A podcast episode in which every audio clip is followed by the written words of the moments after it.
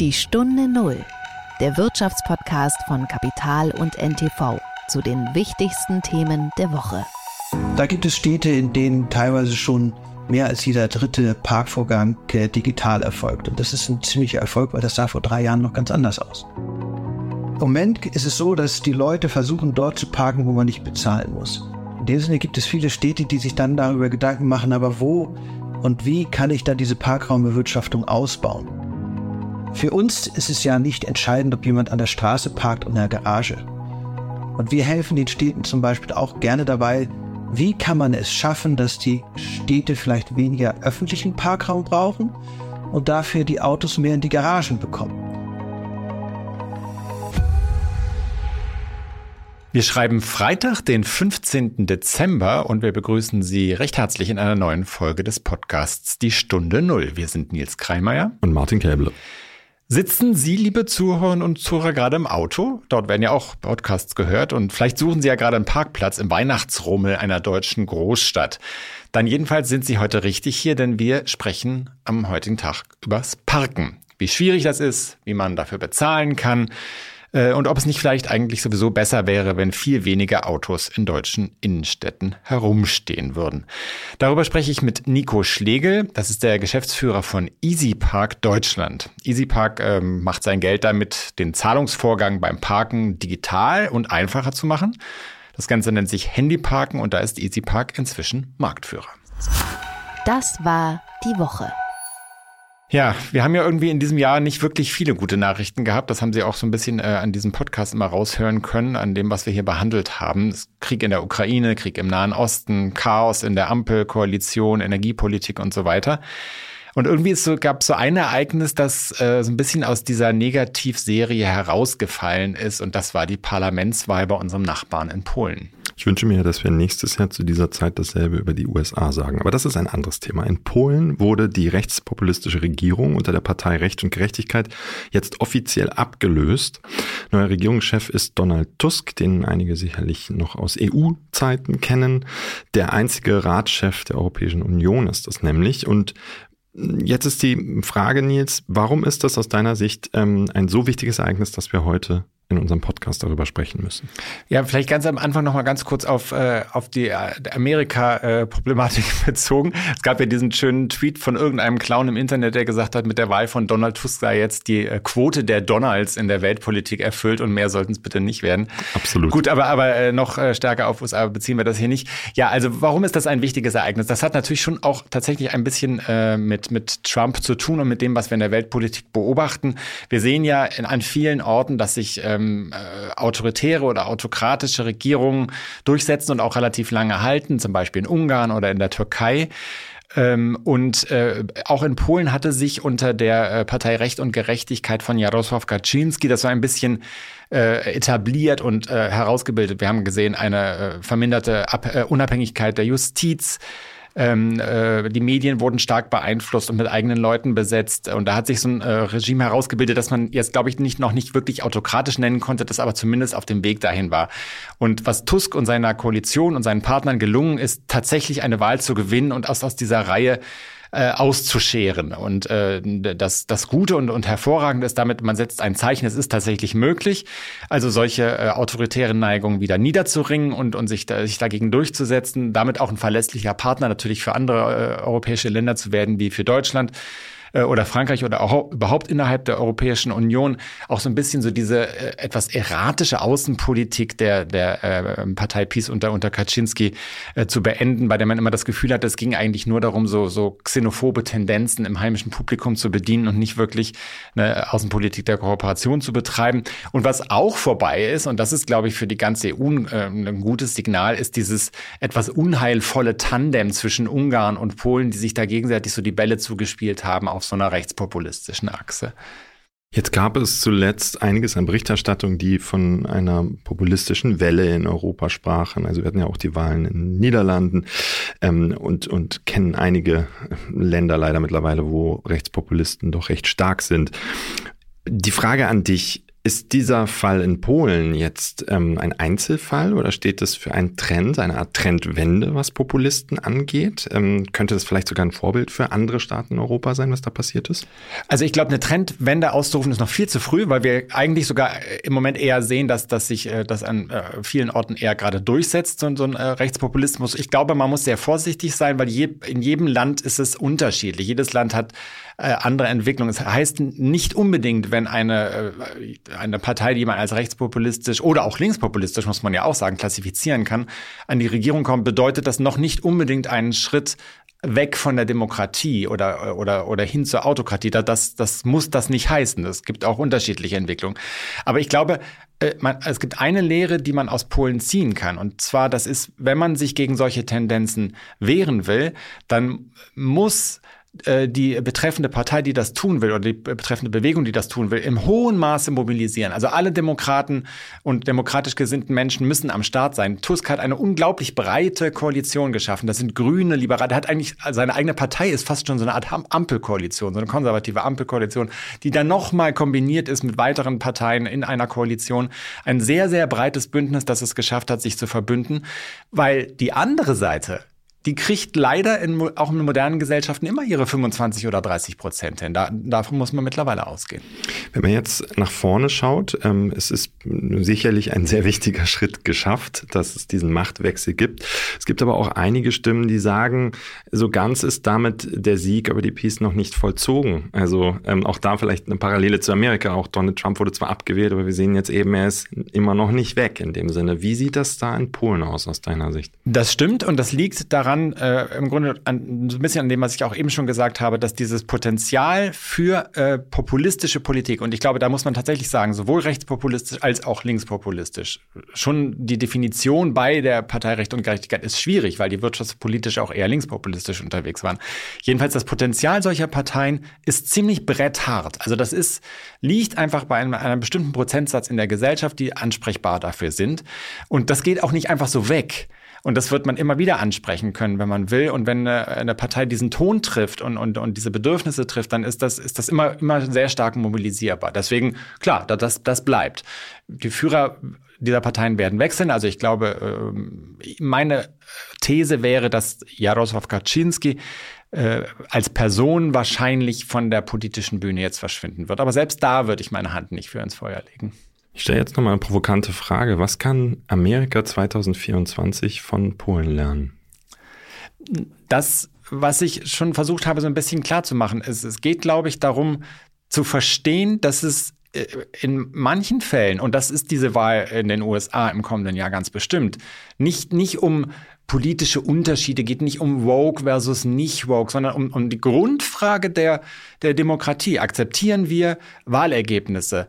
Akzeptieren wir die Unabhängigkeit von Justiz, die, äh, die, die äh, Rolle von Medien in Gesellschaften? Akzeptieren wir, dass es unterschiedliche Meinungen gibt, die sich trotzdem in Kompromissen finden können? Oder betrachten wir den politischen Gegner als äh, ultimativen Feind, der mit allen Mitteln zu bekämpfen ist. Und, und diese Frage wird bei diesen Wahlen entschieden. Und, und äh, das ist, glaube ich, noch immer nicht allen bewusst, weil wenn, wenn es einem bewusst ist, dann ist ganz klar, äh, dass man in bestimmten Fragen dann einfach zusammenstehen muss. Hm. Kommen wir nochmal zurück zu Deutschland. Die Peace-Partei hat ja ähm, sehr viel antideutsches äh, Ressentiment geschürt. Äh, was bedeutet jetzt dieser Machtwechsel für uns hier? Also sind, sind Polen und Deutschland jetzt auf Anhieb quasi wieder dicke Freunde? Ich glaube, man muss sich zunächst mal bewusst machen, Polen ist so ein bisschen, finde ich, ein, äh, ein immer wieder etwas underreporteter äh, Nachbar, den wir haben. Äh, Polen ist ein äh, unglaublich wichtiges Land für Deutschland. Es ist sowohl, was Importe als auch Exporte angeht, einer unserer wichtigsten Handelspartner, unter den Top 5 jeweils ähm, ein Land, mit dem wir enge Beziehungen haben, äh, auch ein großes Land im Übrigen, das nach Bevölkerung fünftgrößte äh, EU-Land. Äh, und äh, für das politische, für die politische Balance in Europa auch wichtig, weil seit Großbritannien die Europäische Union verlassen hat, eigentlich Polen so das, das letzte große, richtig transatlantische Land ist in seiner, seiner ganzen Ausrichtung, seinem politischen Selbstverständnis. So, und äh, klar, und deswegen ist es, glaube ich, sehr, sehr wichtig für, für zwei Nachbarländer, auch mit dieser Historie, die Deutschland und Polen haben, äh, gute Beziehungen zu haben. Und es steht auf jeden Fall fest, wir werden unter einem Polen mit Donald Tusk bessere Beziehungen haben. Es wird, wir werden eine ähnlichere Sprache sprechen. Auch die, auch die Regierungen verstehen sie äh, besser und werden besser miteinander klarkommen. Man sollte nur nicht den Fehler machen, zu glauben, dass die großen Kontroversen, die es zwischen äh, der Bundesregierung und Polen gibt, jetzt auf einmal einfach weg sind, nur weil, weil äh, äh die, die äh, Partei Recht und Gerechtigkeit nicht mehr regiert. Die bleiben, weil die teilweise auch ihre berechtigte Grundlage haben. Polen schaut völlig anders auf Russland. Das ist nach wie vor so. Nach dem Selbstverständnis der Polen, und da haben sie, wie ich finde, einen Punkt, haben sie schon sehr früh gesehen, dass aus Russland eine Gefahr droht und dass die auch ähm, äh, größer werden wird, als das in Deutschland noch lange geleugnet worden ist. Das heißt, man, die haben sich so als ein Frühwarnsystem verstanden und fühlen sich da jetzt sehr bestätigt, was das angeht. Kernenergie wird völlig anders gesehen in Polen, wird als wichtige Energie gesehen, die dort sogar jetzt ausgebaut werden soll mit dem Bau von Kernkraftwerken. Äh, dass äh, die ganze Kontroverse und die Reparationen für, für die Schäden aus dem Zweiten Weltkrieg, auch, auch da wird Tusk nicht von lassen, allein schon, weil er das Innenpolitische sich gar nicht leisten kann, davon abzugehen. Er wird es vielleicht nicht mehr so häufig äh, äh, betonen und äh, nicht mehr so scharf darauf gehen, aber er wird das, das Thema, glaube ich, nicht loslassen. Das sind alles so Dinge, die, die äh, werden uns weiter beschäftigen. Die Stunde Null. Das Gespräch. Ja, und jetzt kommen wir irgendwie von äh, diesen großen europäischen Themen, äh, Polen und Deutschland zu einem etwas profaneren Thema, nämlich zum Parken.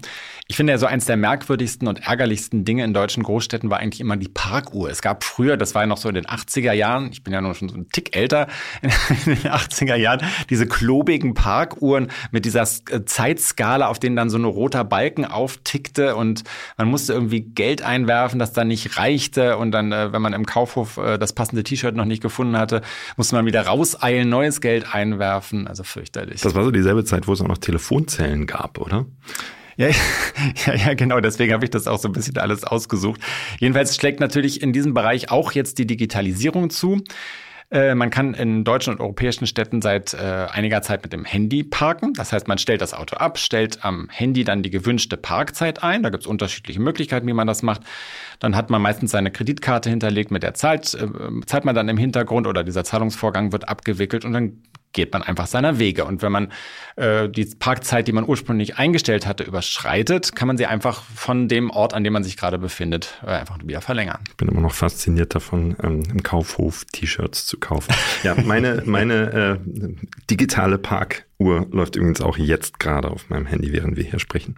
Ja, dann äh, frage ich jetzt einfach mal, was nutzt du denn da für eine App, Martin?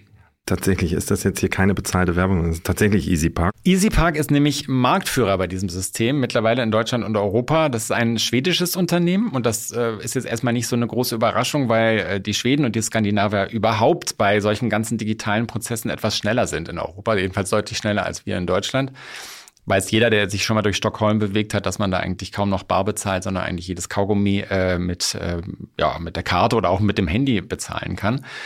Ähm, und das Unternehmen ist in den vergangenen Jahren sehr stark gewachsen und zwar vor allem dadurch, dass es nach und nach alle möglichen Konkurrenten aufgekauft hat. Und dazu gehört auch ParkNow, ist vielleicht einigen oder anderen hier noch äh, bewusst äh, war so eine dieser großen Mobilitätsdienstleistungen als Park-App, die äh, einst von Daimler und BMW betrieben worden ist. Ähm, und von diesem Reich dieser Mobilitätsdienstleistung ist ja überhaupt nicht mehr viel übrig geblieben. Das ist so nach und nach überall hin verkauft worden. Jedenfalls diese Partner-App gehört jetzt zu dieser EasyPark-Gruppe dazu und ist integriert worden. Ja, das finde ich ganz faszinierend jetzt als, als aus einer Startup-Gründersicht, wie dieser Mobilitätsbereich sich da wirklich in den letzten Jahren wahnsinnig konsolidiert hat. Ja, man hatte für einzelne Sachen irgendwie vor ein paar Jahren noch mehrere Apps und mehrere zur Auswahl quasi und nutzte unterschiedlich. Und jetzt hat man wirklich in vielen Bereichen nur noch so ein, zwei und ähm, wirkliche Marktführer, muss man sagen sagen. Ne? Was ja irgendwie auch, auch logisch ist. Logisch. Also das Interessante, was dahinter äh, passiert, ist, dass ähm, so eine äh, App wie EasyPack, das ist natürlich jetzt auf der einen Seite, es macht es das Bezahlen einfacher. Auf der anderen Seite steht dahinter natürlich auch äh, die Möglichkeit, Daten im großen Umfang zu erheben. Du äh, bekommst mit, wo stehen die Autos, wo stehen auch keine Autos. Das heißt, du kannst eventuell Fahrzeuge auch dahin lenken, wo Parkplätze frei sind. Und darüber denken die auch nach. Und über all das, aber auch über so die Fallstricke, die damit verbunden sind, habe ich mit äh, Nico Schlegel gesprochen, dem Chef von EasyPark Deutschland. Und ich verlängere jetzt ganz kurz mal meine Parkzeit, weil ich glaube, der Podcast geht noch eine Weile. Herzlich willkommen, Nico Schlegel, in unserem Podcast. Hallo, Herr Kreimer, ich grüße Sie auch ganz herzlich. Herr Schlegel, Sie sitzen äh, im Moment in Hannover, wo ja äh, die Zentrale von Easy Park ist. Haben Sie heute Morgen einen Parkplatz gefunden? Ich muss sagen, ich arbeite heute aus dem Heimbüro, äh, einfach weil ich glaube, dass die Aufnahme dann besser wird, weil wir haben ein altes Fabrikgehäuse mit hohen Decken. Vielleicht können Sie trotzdem mal erklären, in einer Stadt wie Hannover, äh, für, für Hörerinnen und Hörer, die das Prinzip nicht so genau kennen, wie funktioniert EasyPark da? Wo finde ich überhaupt, äh, überhaupt Möglichkeiten, damit zu parken in so einer Stadt? Ja, zunächst mal, die, die Nutzung der App ist kinderleicht. Mit der App kann man nicht nur in Hannover bezahlen, sondern man kann tatsächlich in circa 600 deutschen Städten bezahlen und dann kommen noch circa 3000 europäische Städte dazu. Also das mal vorweg. Das Benutzen ist super einfach. Ich muss mir einfach nur die App runterladen, dann wähle ich ein Zahlungsmittel aus und von dem haben wir tatsächlich eine Menge, also auch PayPal, Apple Pay, Google Pay, Kreditkarte, eigentlich was das Herz begehrt. Dann muss ich keine weiteren Informationen mehr eingeben. Dann gucke ich, wo ich bin, dass wenn das GPS angeschaltet ist, kann ich automatisch sofort einen Parkvorgang starten, weil das Handy erkennt, wo ich bin, die Tarife kennt und ich starte den Parkvorgang. Der eigentliche Clou ist natürlich, wenn ich dann zum Beispiel eine Verabredung habe und die Verabredung kommt nicht, dann kann ich den Parkvorgang sofort wieder stoppen. Oder, jeder kennt das, man sitzt beim Zahnarzt, es dauert und es dauert und ich brauche zwei Stunden statt einer Stunde. Dann kann ich die Parkzeit verlängern und bin ganz entspannt, weil ich keinen Straftitel bekomme. Ich äh, versuche mir gerade äh, nicht diesen Zahnarztbesuch vorzustellen, der sich von einer Stunde auf zwei ja. Stunden ver verlängert. Aber, äh, aber Sie haben natürlich äh, völlig recht, dass es solche Fälle tatsächlich gibt. Jetzt ist die Frage, die sich natürlich jeder stellt, der das Prinzip noch nicht so gut kennt, äh, was kostet mich das am Ende? Und ich habe äh, bei Ihnen mal äh, geschaut, es gibt da so die Angabe, die Sie machen auf Ihrer Website, ist so ein bisschen unklar, weil es natürlich auch mit, weil man mit unterschiedlichen Tarifsystemen zu tun hat. Da steht, es gibt eine, eine Gebühr, die zwischen 0 und 15 Prozent liegt. Das ist ja eine ziemlich große Spanne eigentlich, eine Servicegebühr. Genau. Grundsätzlich ist unsere Gebühr 15 Prozent der Parkgebühren. Jetzt gibt es aber Städte, die sagen, wir übernehmen die Gebühr. Dann bezahlt der Kunde nichts. Aber in den meisten Fällen, ich sag mal 99 Prozent oder 95 Prozent der Fällen ist es so, dass man parkt und dann 15 Prozent der Parkgebühren an uns bezahlt mit einer gewissen Mindestgebühr. So, wenn man sich jetzt mal überlegt, 15 Prozent auf eine Stunde, das sind 10 Minuten.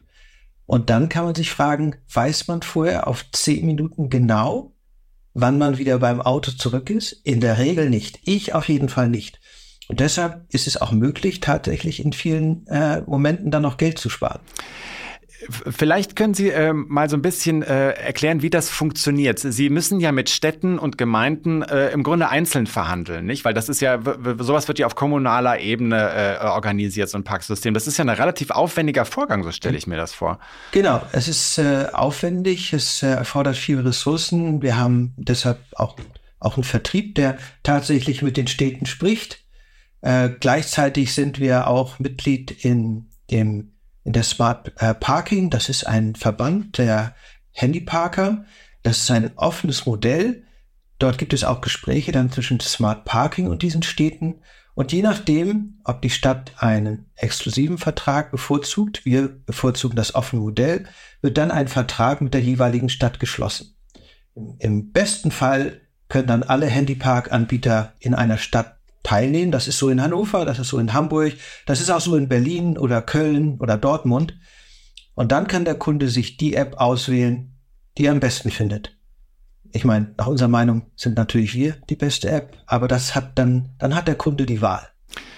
Und darüber hinaus haben Sie ja aber auch noch Parkmöglichkeiten geschaffen bei privaten Anbietern. Also wenn ich in eine, in eine, in eine private Garage fahre, gibt es unter Umständen ja auch die Möglichkeit, mit EasyPark zu parken, oder? Genau. Und dann wird es, muss ich sagen, da fällt mir eigentlich nur das Wort fantastisch ein, weil es dann wirklich so leicht wird. Ja, Sie stellen sich vor, Sie fahren zu der Garage, die haben das Kameraparken in der App freigeschaltet. Die Kamera erkennt Ihr Kennzeichen, geht automatisch hoch. Sie gehen ins Kino, Sie kommen zurück, fahren wieder raus. Das Kennzeichen wird wiedererkannt, die Schranke geht auf und Sie müssen nichts zu machen. Danach bekommen Sie Ihre Quittung, am Ende Monat eine Rechnung und das war's. Einfacher kann es wirklich nicht sein. Dafür muss ich ja aber erstmal wissen, ob in der betreffenden Garage auch äh, äh, diese Art von Parken akzeptiert wird. Äh, woran erkenne ich das denn so schnell? Das ist ganz wichtig. Da sprechen wir dann auch mit den äh, Parkraumbewirtschaftern, dass eben es Schilder gibt mit Easy Park. Das muss, das muss ganz klar sein. Das muss man erkennen. Sonst weiß man das natürlich nicht und das ist dann schade. Äh, das ist ganz wichtig. Dieser Hinweis darauf, dass hier Easy Park funktioniert. Ja. Ähm, Sie haben eben ja schon angesprochen, äh, dass Sie äh, manchmal auf, auf der Ebene mit anderen Park-App-Anbietern zusammen verhandeln mit den Städten, um das sozusagen einfacher zu machen. Ähm, jetzt hat sich ja sozusagen das Feld, äh, wenn man so will, so ein bisschen ausgedünnt. Sie selbst haben ja äh, im Grunde vor zwei Jahren, also 2021, dann aber ganz konkret erst eigentlich 2022 den deutschen Anbieter ParkNow äh, übernommen als, als Easy Park. Damals äh, äh, relativ großer äh, Platzhirsch zumindest auf dem hiesigen Markt. Ähm, das war eine ziemlich große Übernahme. Da gab es ja auch andere Tarife und so. Wie gut ist das integriert worden bisher? Ja, wir sind muss man sagen, sehr zufrieden. Also sowohl auf der einen Seite, was Mitarbeiterintegration angeht, das sind ja auch immer unterschiedliche Kulturen, die aufeinandertreffen. Und äh, ich glaube, wir haben da ein tolles neues Ganzes geschaffen. Und auf der anderen Seite natürlich auf der technologischen Seite. Hier muss man ganz klar sagen, hier sind wir in mehreren Schritten vorgegangen. Zunächst mal ist ja eine, das ist eine weltweite Akquisition gewesen. Das heißt, wir haben erstmal in Zentraleuropa versuchen, versucht, die technischen Voraussetzungen gleich zu schaffen. Das heißt, wir wollten, dass alles, was die ParkNow-App kann, wir auch können. Und wir mussten sicherstellen, dass die neue App, äh, ich sag mal, auch das kann, ähm, was sie schon vorher konnte. Das heißt, wir haben unsere Technik erweitert. Da sind wir in Europa durch und jetzt äh, äh, sind wir uns äh, mit diesem Thema in, in Amerika äh, tätig. Aber wir sind sehr zufrieden. Wir sehen auch die Entwicklung in den Städten äh, ist sehr positiv. Also in dem Sinne glauben wir, dass das eine sehr gute Entscheidung war, diese Akquisition zu tätigen und der Erfolg spricht für sich. Ich habe nur festgestellt, wenn man auf Ihre Website schaut, da ist tatsächlich auf der Homepage gibt es immer noch so einen Button für ehemalige Park Now Nutzer. Äh, fand ich zunächst mal erstaunlich, zumal die Übernahme ja doch eine Weile zurückliegt. Aber das scheint offensichtlich dann immer noch so ein paar Friktionen zu geben. Ich weiß nicht, ob es Friktion gibt, da das äh, denke ich eigentlich weniger, aber manchmal gibt es natürlich Informationen, die notwendig sind. Und manchmal muss man einfach auch sagen, ist es dann vielleicht gar nicht mehr notwendig, aber aus Sicherheitsgründen äh, hinterlässt man dann noch äh, notwendige Informationen. Aber in der Tat ist es so, dass das eigentlich keine große Rolle spielt mehr. Können Sie ein bisschen was sagen über die Entwicklung äh, des, des deutschen Marktes? Wie hat, wie hat man sich das vorzustellen? Ähm, äh, also äh, ist es mittlerweile ein, ein relevanter Anteil der Parkvorgänge, der schon über diese Art von App-Parken, Handy-Parken abgewickelt wird? Äh, und wie entwickelt sich das in den vergangenen Jahren? Ja, man muss sagen, dass insgesamt das digitale Bezahlen in Deutschland ein bisschen spät dran war. Also die Skandinavier waren da deutlich schneller. Ach, immer diese Skandinavier. Ja, die Skandinavier, die machen auch schon einige Sachen ganz gut, das kann man nicht anders sagen. Und äh, man konnte ja früher eigentlich beim Bäcker nur mit Bargeld bezahlen. Und wenn man sich das heute anguckt, kann man auch beim Bäcker äh, mit Apple Pay oder wem auch immer oder einer Karte bezahlen. Der Umschwung kam so in den letzten drei Jahren tatsächlich auch mit Corona. Die Leute haben einfach äh, den Willen gehabt, tatsächlich einfach zu bezahlen, vielleicht auch nicht so viel Bargeld anzufassen. Warum auch immer, in den letzten drei Jahren gab es eine enorme Dynamik. Und diese Dynamik, die sehen wir auch äh, beim Handyparken. Also da ist tatsächlich ein großer Umbruch hat dort stattgefunden und ähm, das Handyparken hat sich positiv entwickelt. Sowohl was das Interesse der Städte angeht, daran teilzunehmen. Wir haben jetzt äh, ungefähr circa 850 Städte in Deutschland, die äh, Handyparken anbieten. Das ist schon ein Großteil der Städte und auf der anderen Seite auch tatsächlich in der Durchdringung, also die Anzahl der Leuten, die das nutzen. Da gibt es Städte, in denen teilweise schon mehr als jeder dritte Parkvorgang äh, digital erfolgt. Und das ist ein ziemlicher Erfolg, weil das sah vor drei Jahren noch ganz anders aus. Das betrifft dann einzelne Standorte, also diese, diese äh, ein Drittel, 30 Prozent, die Sie nennen. Nee, nee, das sind da ganze, ganze Städte, in denen das teilweise so ist. Also auch große Städte. Ich will da jetzt keine Städte nennen, weil letztendlich ist immer auch die Aufgabe der Städte, darüber zu informieren, wie bei ihnen die Situation aussieht. Aber es gibt äh, große Städte, in denen der Anteil äh, tatsächlich in dieser Größenordnung und zwar im Durchschnitt liegt. Das heißt, dann gibt es Bereiche, in denen das auf 50, 60 Prozent sind, aber im Durchschnitt schon durchaus Städte mit ein Drittel.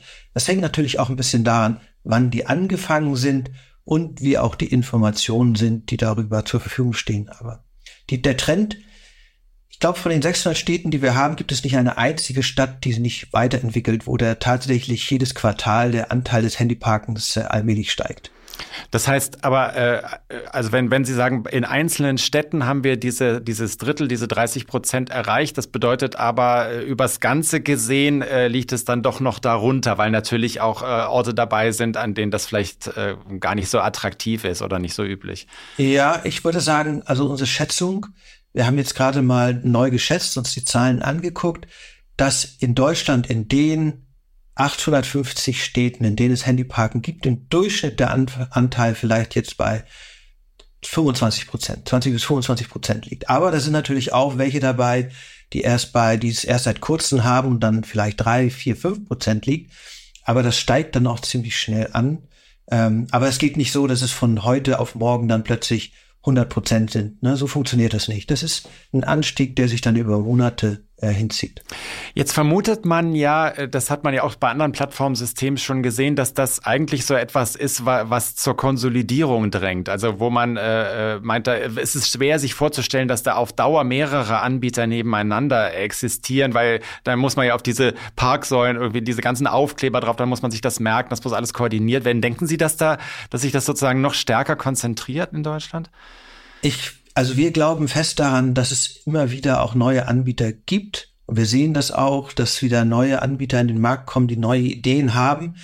Da gibt es vielleicht andere, die verschwinden, weil sie nicht das entsprechende Angebot haben, vielleicht nicht die richtigen Zahlungsmittel haben, was auch immer. In dem Sinne glauben wir, dass es in Zukunft Wettbewerb geben wird. Wir sehen eigentlich wenig äh, Länder, die, wo es nicht Wettbewerb gibt. Und äh, in den meisten Ländern nimmt der Wettbewerb vielleicht sogar eher zu. Also auch in Deutschland sehen wir, dass ausländische Firmen auf den Markt gekommen sind äh, und äh, hier äh, in den Wettbewerb gehen. So in diesem Sinne glauben wir, dass es ein Kommen und Gehen geben wird. Wenn ich das richtig verstehe, will EasyPark ja nicht nur dabei bleiben, diesen äh, reinen Bezahlvorgang äh, zu managen beim Parken, sondern eigentlich wollen sie ja noch, äh, noch mehr anbieten für den Fahrer oder die Fahrerin. Ja, grundsätzlich ist es so, dass man hier unterscheiden muss, das, was wir natürlich für die Autofahrer anbieten und auch das, was wir für die Städte anbieten, weil für die Städte haben wir auch einige Services. Wir haben schon über das Parken an der Straße gesprochen. Wir haben auch schon über das Garagenparken gesprochen, von dem ich immer noch so begeistert bin, dass ich das gerne nochmal wiederhole, weil es einfach so toll funktioniert. Und äh, man muss natürlich auch sagen, vielleicht noch zum, zum Bezahlen, wir arbeiten noch mit vielen tausend Firmen zum Beispiel in Deutschland zusammen, die dann ihren Mitarbeitern das anbieten, so als monatliches Abo. Wir bieten Städten an, dass sie eine Whitelist hinterlegen, das heißt eine Liste von Kennzeichen, wo städtische Mitarbeiter vielleicht besondere Tarife bekommen können. Wir bieten Krankenhäusern und Ärzten und Hotels an, zu sagen, pass mal auf, wenn ihr jemand das ganz dringend habt, dann könnt ihr doch für ihn einen Parkvorgang starten.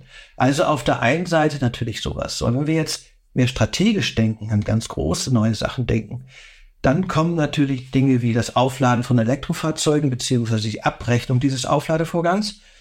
Das machen wir schon in Skandinavien. Da gibt es auch schon mehr von diesen Fahrzeugen. Aber der Plan ist, das ist kein Geheimnis, das auch in Deutschland in Zukunft zu machen. Das wird kommen. Und dann gibt es äh, andere Perspektiven, äh, die die ständige Veränderung, wie auch mit dem Zugang zu Städten umgegangen wird. Äh, da wird uns noch einiges äh, beschäftigen in der Zukunft. Was wir dann noch anbieten, das ist vielleicht auch ein interessanter Fall ist, wir haben ähm, neben diesen klassischen Bezahlservices auch ein Service, dass wir die Navigation zu freien Parkplätzen entwickelt haben. Die wollen wir auch weiterentwickeln.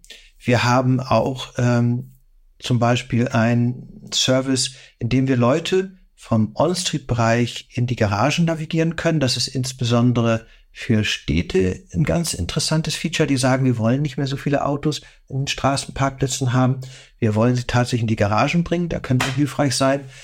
Wir haben Services für Städte, in denen wir denen helfen, die Infrastruktur äh, tatsächlich digital zu digitalisieren.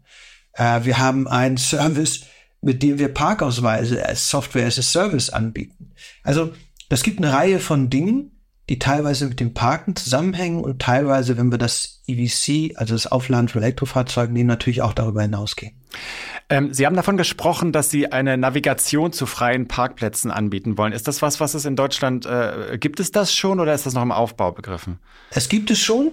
Äh, in dem Sinne, unsere Technologie funktioniert auch ganz gut, aber wir sind noch am überlegen, wie wir die Nutzungsquote noch verbessern können, wie wir die wie wir den Service noch vereinfachen können, so dass es tatsächlich äh, noch besser funktioniert. Also die Technologie ist da, aber wir werden da ähm, noch stärker und intensiv dran arbeiten, so dass das irgendwann noch mal einen ganz neuen Service gibt in dieser Richtung. Wie genau hat man sich das vorzustellen? Also welche Daten nutzen Sie da? Äh, das ist ja zunächst mal, also woher weiß man, ob ein Parkplatz frei ist? Wahrscheinlich beruht das auf Erfahrungswerten äh, oder wie genau funktioniert das? Also es sind weniger die Erfahrungswerte, es sind äh, tatsächlich so. Was ist der erste Schritt, und man braucht tatsächlich unterschiedliche Schritte, und es ist ziemlich aufwendig, das zu tun, ist die komplette Digitalisierung des Parkraums. Das heißt, man muss genau wissen, wo gibt es welche Parkplätze in welcher Größe. Dazu haben wir äh, Fahrzeuge, die mit Lesern und so weiter ausgestattet sind, die dann diesen Parkraum erfassen können. Dann müssen wir sämtliche Beschränkungen erfassen. Weil wenn wir wissen wollen, ob jemand Parkplatz frei ist oder nicht, müssen wir auch vorher wissen, ob wann man dann überhaupt auf diesem Parkplatz parken kann. So, das heißt, dann haben wir eine Erfassung der Infrastruktur. Dann müssen das heißt, Sie, Sie, Sie schicken gerade so eine Art Google Maps Auto für den Parkraum durch die Gegend oder, oder, oder wie genau? Ja, Genau, mhm. genau. Das haben wir in einigen Städten Deutschlands gemacht. Das haben wir. Oder Google Street View. Das war äh, Google Street View. Ja, genau. Google Street View ist ja. äh, sicherlich noch ein äh, bisschen was anderes. Natürlich hauptsächlich hier äh, Videoaufzeichnungen. Wir arbeiten da mit anderen Geräten, mit Lasergeräten, die hauptsächlich zum Beispiel Abstände messen, aber äh, teilweise unterstützt dann durch andere Dinge auch. Aber in der Tat, das sind dann Flotten, die da durch die Gegend fahren, auch bestehende Flotten. Das können Taxiflotten sein Uber-Busse, da kann man unterschiedliche Flotten nutzen, die dann solche Daten erfassen. Komplett anonym, weil uns interessiert überhaupt nicht, wer das ist, der da fährt. So, so mappen wir eine Stadt. Und dann zusätzlich erfassen diese Flotten auch, wo sind denn tatsächlich Lücken? Wo gibt es denn freie Parkplätze? Das bringen wir zusammen in einen Algorithmus, wo wir äh, ich sag mal, schon vor zehn Jahren angefangen haben, tatsächlich zu lernen. Wie kann man diese Daten so verknüpfen, dass man tatsächlich sinnvolle Informationen bekommt? Weil manchmal ist es ja auch zu, wichtig zu wissen, wenn man jemand irgendwo hin navigieren will.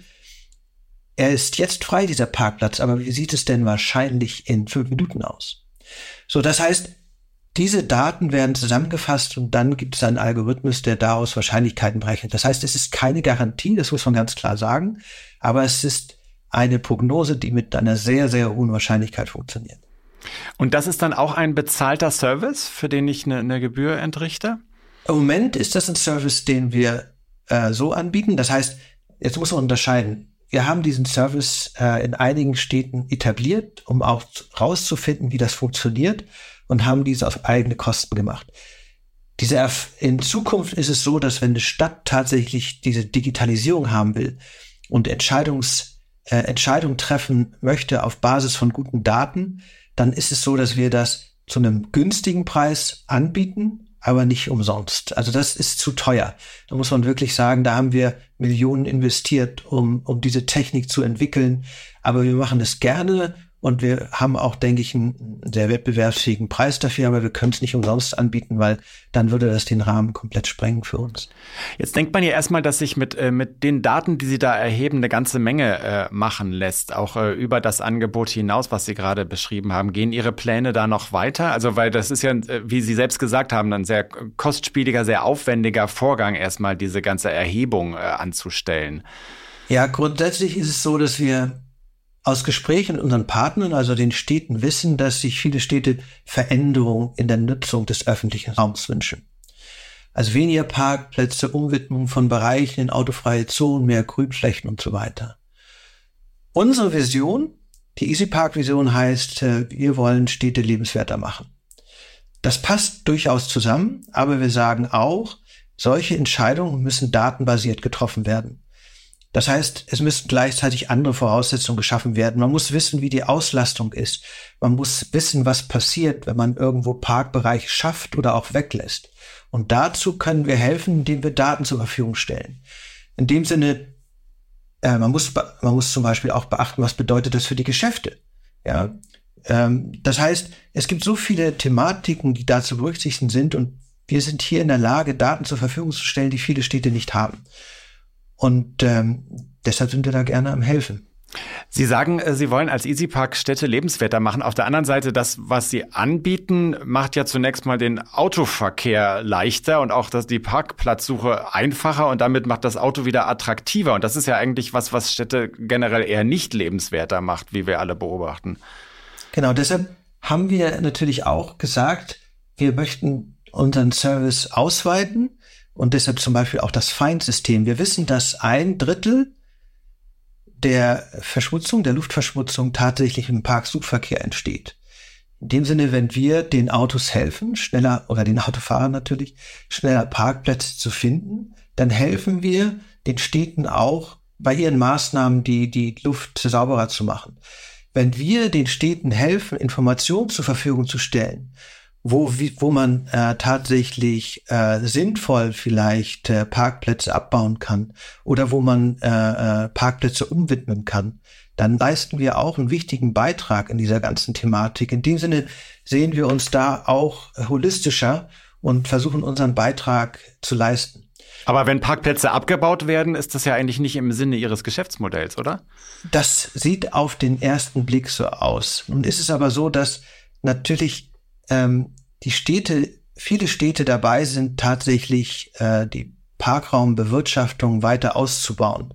Das heißt, sie sagen, im Moment ist es so, dass die Leute versuchen, dort zu parken, wo man nicht bezahlen muss. In dem Sinne gibt es viele Städte, die sich dann darüber Gedanken machen, aber wo und wie kann ich dann diese Parkraumbewirtschaftung ausbauen? Das heißt, es ergeben sich auf der anderen Seite, gibt sich ein Abbau von Parkplätzen und der Bewirtschaftung. Auf der anderen Seite gibt es auch einen Zufluss äh, an solchen Parkplätzen. In dem Sinne sehen wir da für uns, muss man sagen, in den nächsten Jahren kein Problem und äh, sind deshalb auch gerne bereit, den Städten dabei zu helfen, weil die Chancen sich insgesamt in diesem Bereich äh, als extrem hoch ergeben. Ferner muss man eben auch sagen, wie wir auch helfen können, ist, für uns ist es ja nicht entscheidend, ob jemand an der Straße parkt oder in der Garage. Und wir helfen den Städten zum Beispiel auch gerne dabei, wie kann man es schaffen, dass die Städte vielleicht weniger öffentlichen Parkraum brauchen und dafür die Autos mehr in die Garagen bekommen. Und da sind wir dann, denke ich, auch wieder ein guter Partner, der tatsächlich dieses Motto Städte lebenswert machen mit Leben füllen kann und trotzdem uns selbst nicht schaden. Also wir, wir sehen da tatsächlich gar keinen großen Widerspruch.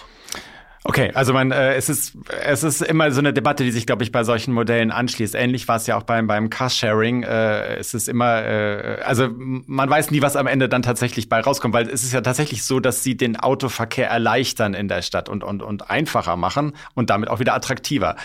Aber ähm, ja, aber ich, ich denke, verstehe Ihre Argumentation. Ich, ich, ich denke, ich möchte noch mal auf eins hinaus. Wir können Daten liefern.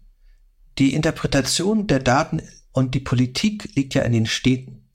Das heißt, was wir in jedem Fall machen können, ist, den Städten zu helfen, Entscheidungen zu treffen, die datenbasiert sind und den und Entscheidungen auch, die die Bürger verstehen. Denn das ist ja auch ganz wichtig. Ja, wo man dann den Leuten erklären kann, pass mal auf, hier ist die und die Auslastung.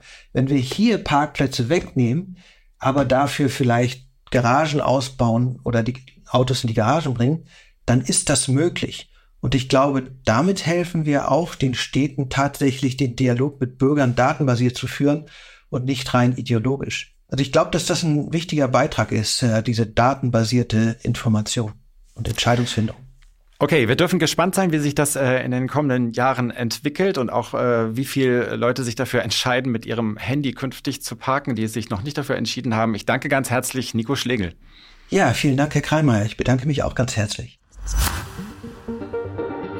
Ja, Nils, ähm, ich sehe dir an, dass du irgendwas noch loswerden willst äh, zum Ende dieses Podcasts. Was lässt dich nicht los diese Woche? Also ich, es ist, wir laufen ja auf Weihnachten zu und ich habe jetzt gehört, dass es offensichtlich die Tradition gibt im irischen Parlament, dass ähm, der äh, irische Premierminister offiziell dem Weihnachtsmann die Erlaubnis erteilt, zwischen dem 24. und dem 26. Dezember in den irischen Luftraum zu fliegen. Das wird offiziell, und zwar jedes Jahr passiert. Und die sitzen dann auch ganz ernst da und hören sich diese Ankündigung an. Das wird äh, ernsthaft zu Protokoll gegeben. Beim russischen Geheimdienst wird jetzt überlegt, wie man als Weihnachtsmann verkleidet irgendwie in diesen Luftraum reinkommt, vermutlich. Also mein erster Gedanke war eigentlich, das, das müsste doch eigentlich eine deutsche Sitte sein. Also sowas äh, offiziell feststellen zu lassen und bürokratisch zu regeln. Ja, bürokratisch zu regeln ist das Stichwort. Ich glaube, wenn man das in Deutschland versuchen würde, dann würde der Weihnachtsmann irgendwann drei Monate nach Weihnachten vielleicht einreisen können, bis alle Papierkram erledigt ist. Die armen Kinder. Ich hoffe jedenfalls, liebe Zuhörer und Zuhörer, dass Sie Ihre Weihnachtseinkäufe schon komplett erledigt haben und in aller Ruhe jetzt so die letzten Tage äh, vor dem Fest äh, noch begehen können. Hoffe auch, dass Sie heute Spaß an dieser Folge hatten und würde mich freuen, wenn Sie dann äh, nächste Woche in der letzten Folge des Jahres auch wieder dabei sind. Alles Gute und Tschüss. Ciao. Die Stunde Null, der Wirtschaftspodcast von Kapital und NTV zu den wichtigsten Themen der Woche.